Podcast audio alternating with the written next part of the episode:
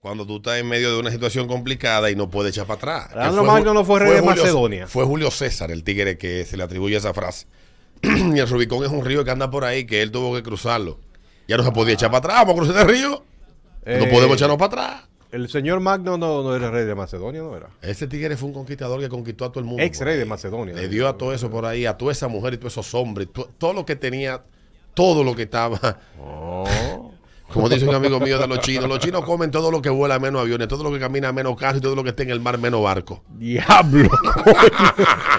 Se come- Se comen un hijo de ellos fácilmente. Buenos días, la licenciada Perla Abreu, bienvenida, licenciada. Hola, buenos Mañana. días, muchas gracias. ¿Cómo se siente? ¿Qué tenemos en el día de hoy? Bien, gracias a Hay que Dios, decir Alberto. que la conversación de la brutalidad tan eh, distintiva del dominicano promedio viene de una conversación fuera del aire con la licenciada. Así Estábamos es. hablando Sí, nosotros de estafas, licenciada, Así de los es. brujos, y usted nos comentaba el caso de un estafado con una cuestión que se cae de la mata. Pero Que se no, cae. fue, que no fue un brujo que lo que no fue un brujo. Se cae de la mata, pero se cae. Yo no lo creía, pero... Licenciada, la semana pasada, eh, no sé cómo le queda esto a ustedes, la embajada publicó un comunicado donde recomendaba a la gente el tener cuidado con la asistencia de unos supuestos asesores. Y a mí sí me gustó eso, Alberto. Y yo eh, inmediatamente leí la nota, entendí que posiblemente la embajada se está enfrentando a muchos casos de personas que son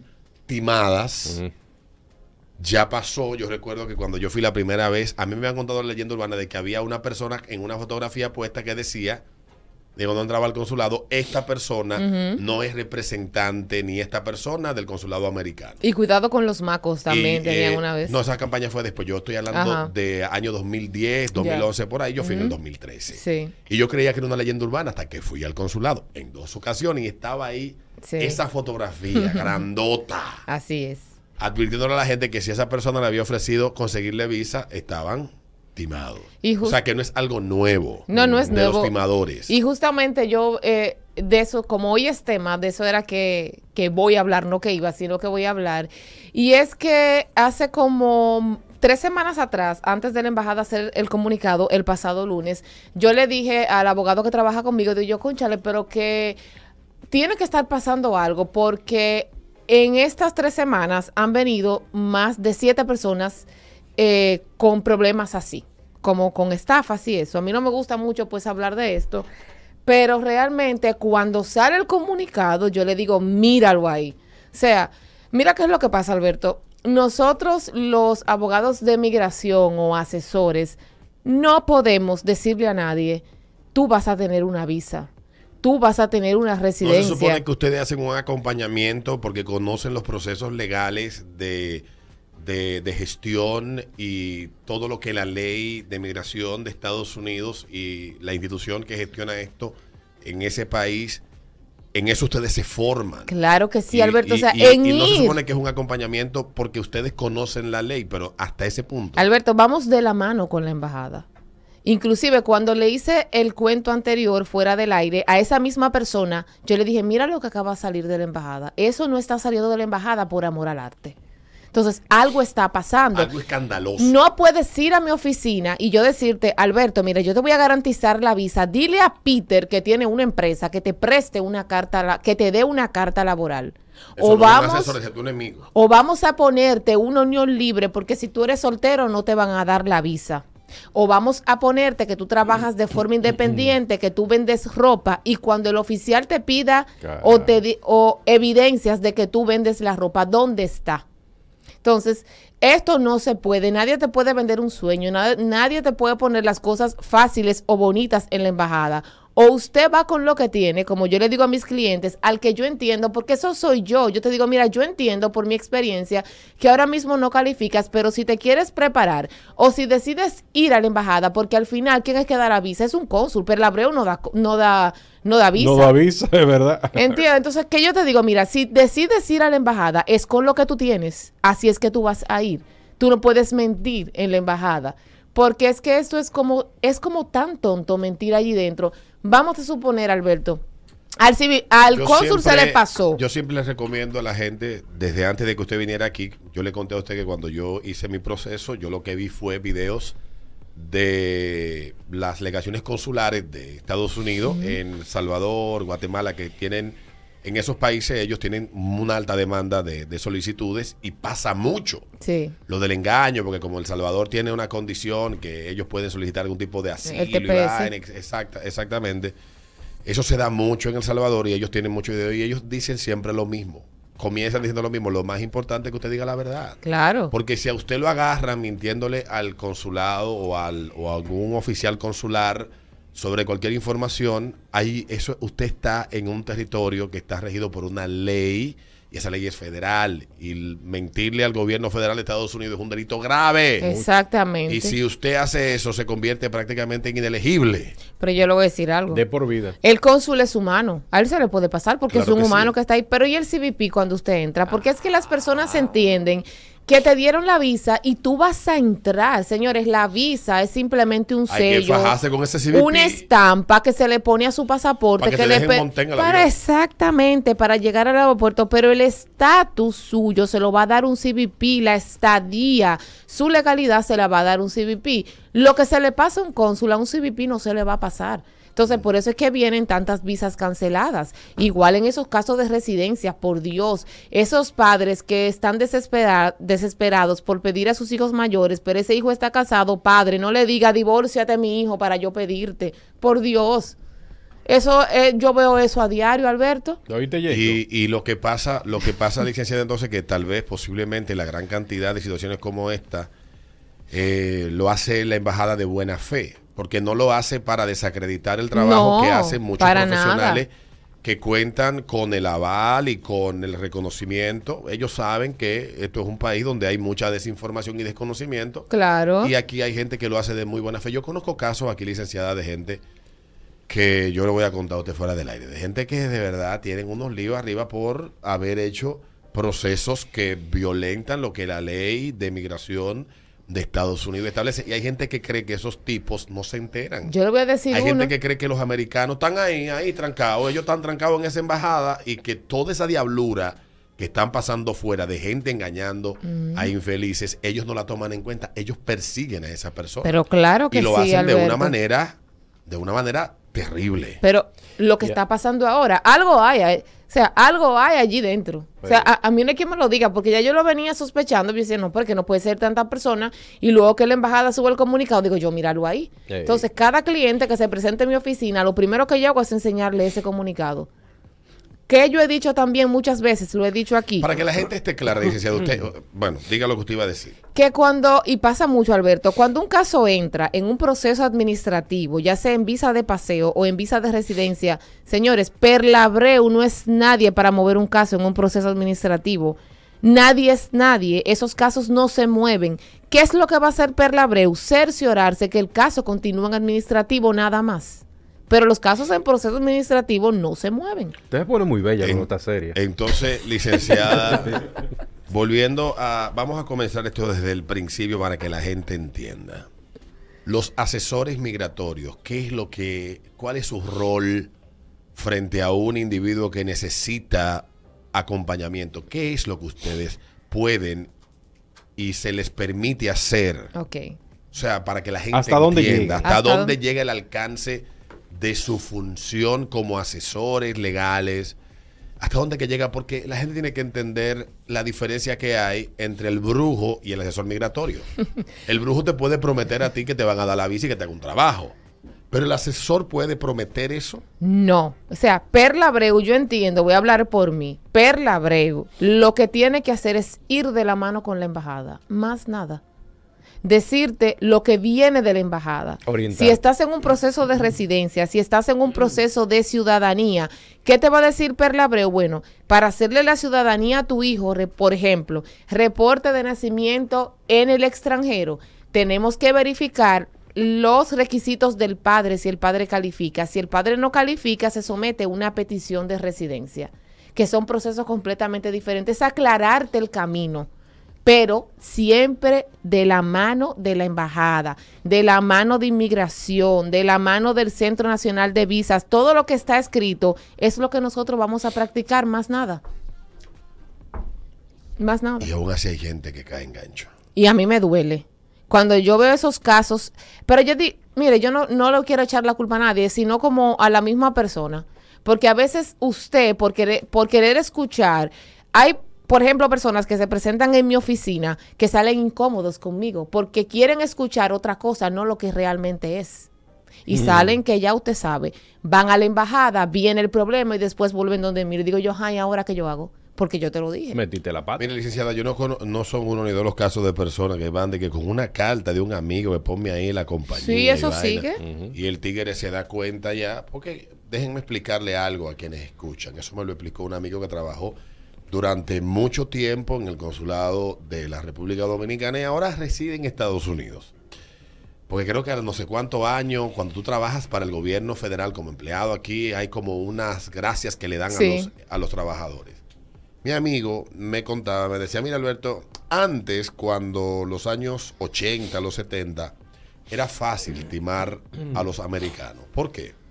Porque este era un país que no estaba demasiado digitalizado, mucha de la información dependía de la, de la fe que podía tener el cónsul en lo que tú le mostrabas, llamar al trabajo si te había un teléfono, llamaban al jefe y creerle que ese era tu jefe, un cheque tal vez o una copia de un cheque que tú llevabas de principio de año, de diciembre y esas cosas. Si era músico tocarle una tambora, Sí, era una mus- cosa. no, no, no, eso lo pusieron después. Después. porque- después.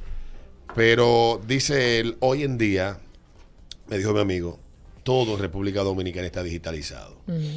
Existe la TCS, están todas las vainas de, digitalizadas de, de la mayoría de asuntos legales aquí en el país. La Procuraduría tienen casi todo el historial de todo el mundo. Y tú cuando vayas y le mientes con algo, que ellos nada más tienen que meter un login, eh, un, uso- un nombre de usuario a una página, ven en cinco segundos toda tu información. Todo, todo, así es.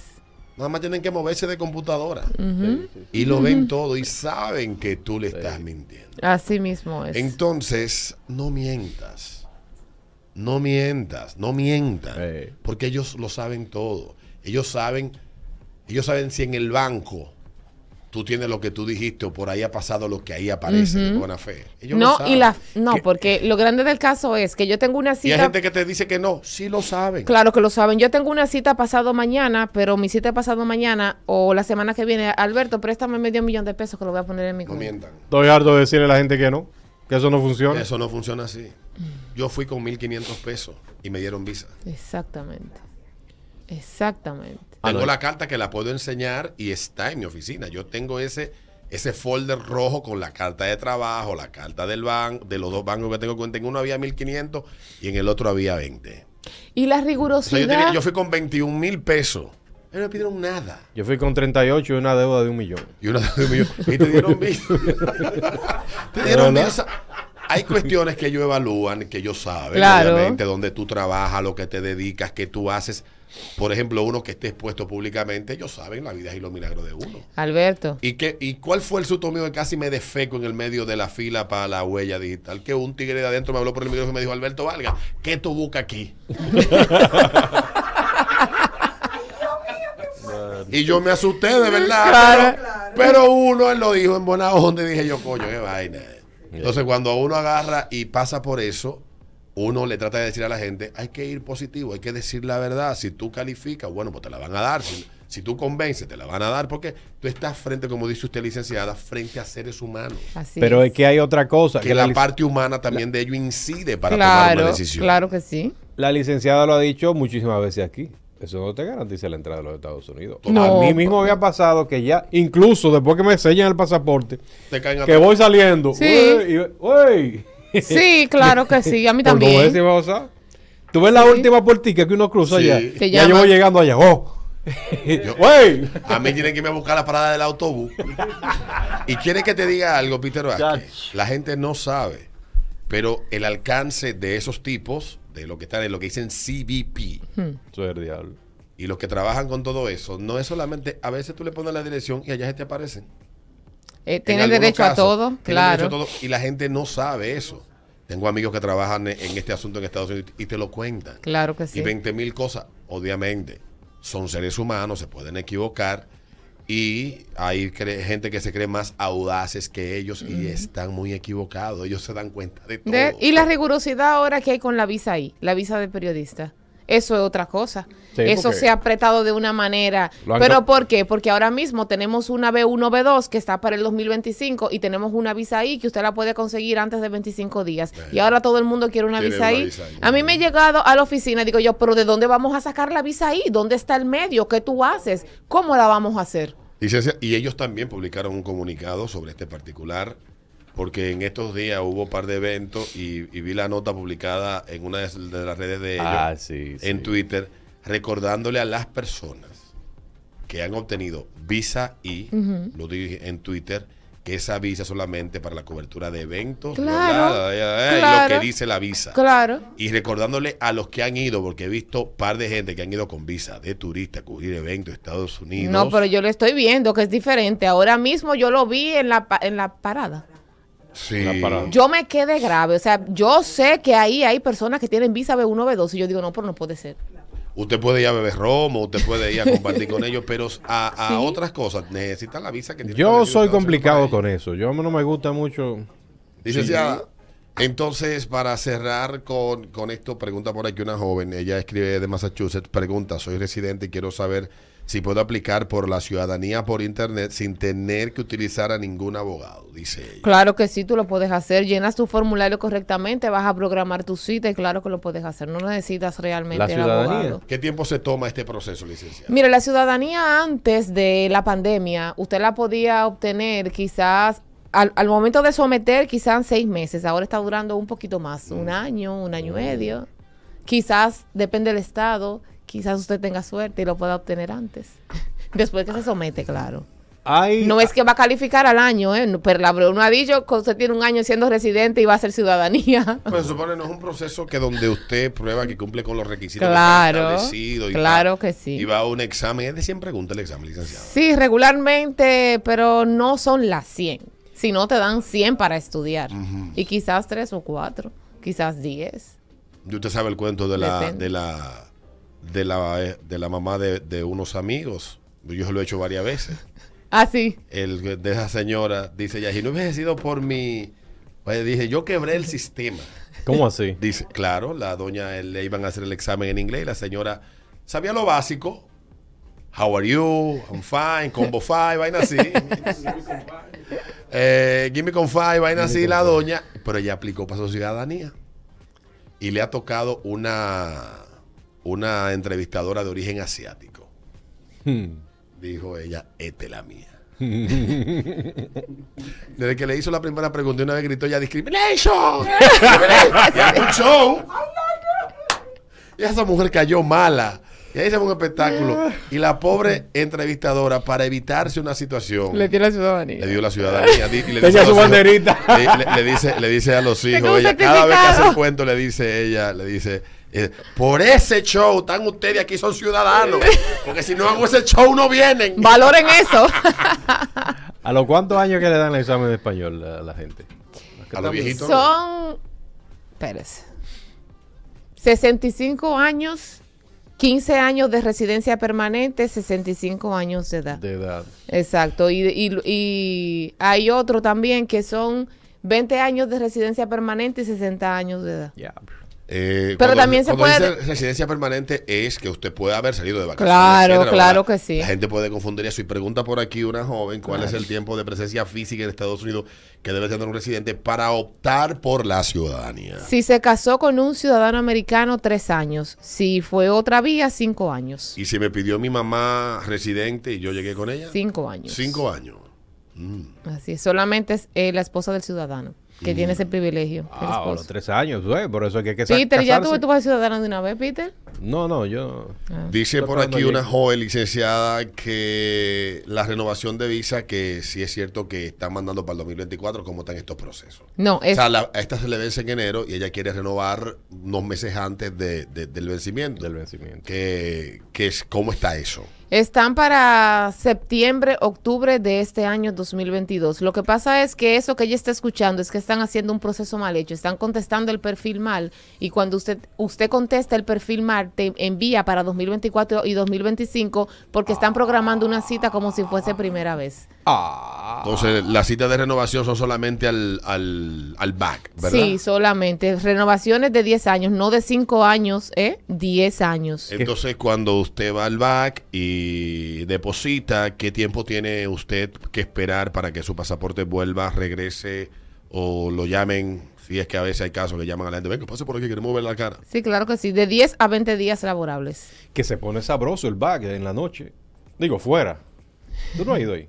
Sí, ese negocio de un amigo mío. bien. Sí, sí, eso es for Jacks ahí. Debería bien. llamarse for back. Por bag. Ay, ay, licenciada, muchas gracias. ¿Dónde la gente puede orientarse mejor, licenciada, con estos temas? 809-696-7596, nuestro WhatsApp, abogada Perla Abreu en las redes sociales, 809-688-5444, nuestra oficina en Santo Domingo y el miércoles 10 de agosto vamos a estar en Santiago. Bueno, pues ya lo saben, a los santiagueros que quieran eh, su asesoría con la licenciada, el 10 va para allá. Y aquí está disponible ya todos los días Así es. en Santo Domingo. Licenciada, ¿cómo pasó el Día del Padre usted, licenciada? Bien, gracias a Dios, Ah, súper bueno, qué bien, bueno, sí. qué bueno. Bueno, pues nos vemos el próximo lunes, licenciada Perla Dios Abreu. mediante. La vemos por ahí. Cuídese mucho. Igual. Ya venimos. En el ritmo de la mañana.